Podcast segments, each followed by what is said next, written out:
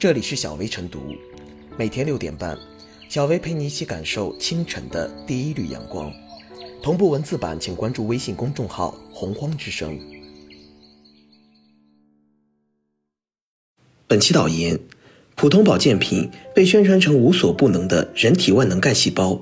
不仅包治百病，还自带八十天细胞再生、八十天血液干净等神奇功能。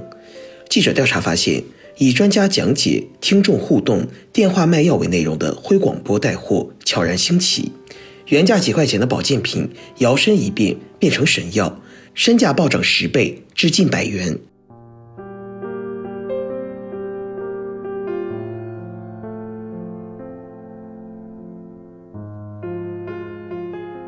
像治理黑广播那样治理灰广播，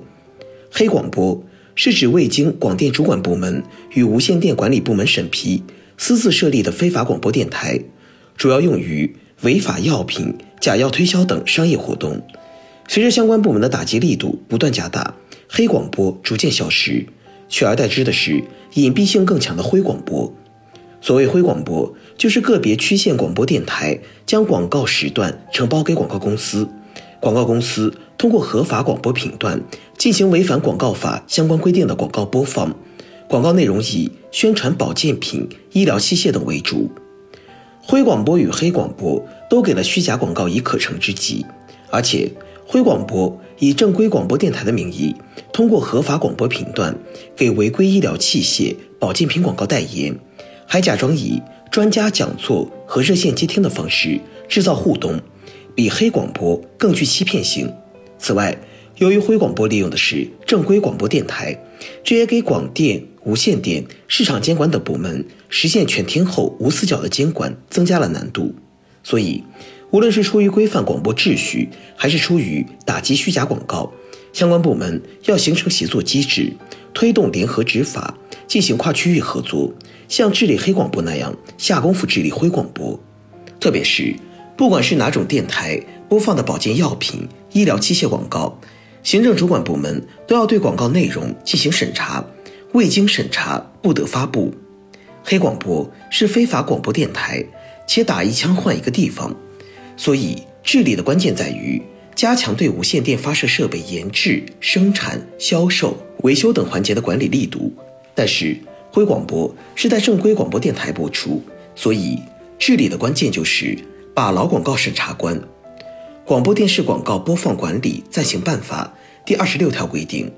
县级以上广播电视行政部门应当建立对广播电视广告的监听监看制度，对发现的问题及时进行处理。针对灰广播播放的虚假广告，相关部门应监听到位，果断处理。治理灰广播，除了审查到位，还需要从严整治广播电台将广告时段承包给广告公司的做法。大众传媒是社会公器，出租转让广告时段不意味着不对广告内容进行把关。各级广播电视播出机构必须把社会效益放在首位，严格遵守广告播放的各项管理规定，坚决杜绝播放虚假违法的广告。消费者也要加强警惕，提高对虚假广告的辨别能力。世上本就没有包治百病的神药，对一些新药或新疗法。也要保持冷静理智。随着打击力度的不断加大，不法分子的作案手段也在不断升级。有病上医院诊治才是正途。如发现身边有可疑广播信号，也应及时向无线电管理部门或公安部门举报。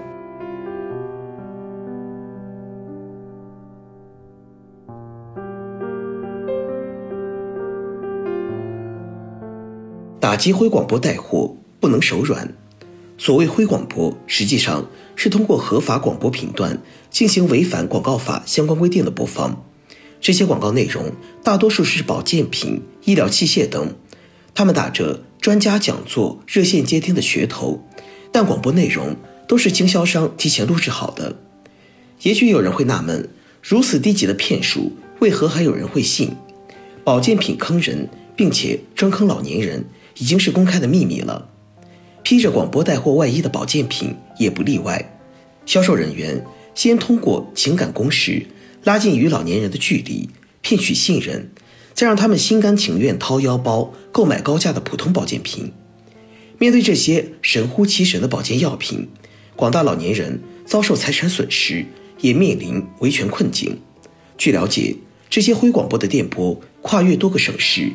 药品生产涉东北、西南等多地，通过快递推销全国。这种发散式营销提高了监管难度，造成了消费者维权难。治理灰广播保健品带货必须对症下药，一方面要提升监测能力。运用科技手段对灰广播进行全时段、全频段自动化、智能化监测。各地区的工商、食药监、公安等部门要充分共享资源，形成打击势力合力，实施全链条打击，追根溯源、顺藤摸瓜，追查广告经营者、广告主，直至产品生产者，打掉整个利益链条。另一方面，不妨引入巨额赔偿制度。对存在虚假宣传的保健品，必须依法予以严惩。只有大大提高企业、商家的违法成本，才能让监管长出牙齿，充分发挥法律的威慑力。此外，针对取证难的问题，也可以鼓励内部举报，建立吹哨人制度，从内部瓦解这些虚假宣传的商家。随着我国逐步进入老龄化社会，银发经济将持续升温，打击保健品行业中的骗局。规范营销行为，既是引导行业健康有序发展的必然要求，更是保障老年人权益的题中应有之义。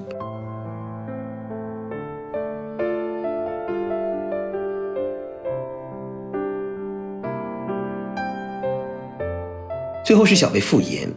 经过国家多年严格管理，大量违规保健品广告如今已无法在正规广播电台播放，但个别区县广播电台。将广告时段承包给广告公司，给了虚假广告可乘之机。灰广播广告多以保健品和医疗器械为宣传对象，将中老年人当作围猎目标，一边展开情感攻势，骗取消费者的信任和共情，一边用夸张的药效和虚高的价格收割消费者的口袋。由于这些虚假广告都是由正规电台播放，其隐蔽性更强。又因为电波跨越京津冀，药品生产和推销涉及全国各地，显然都给监管增加了难度。对此，监管部门和司法机关应合力出击，针对保健品非法营销予以精准打击。同时，消费者也要加强警惕，提高对虚假宣传的辨识能力。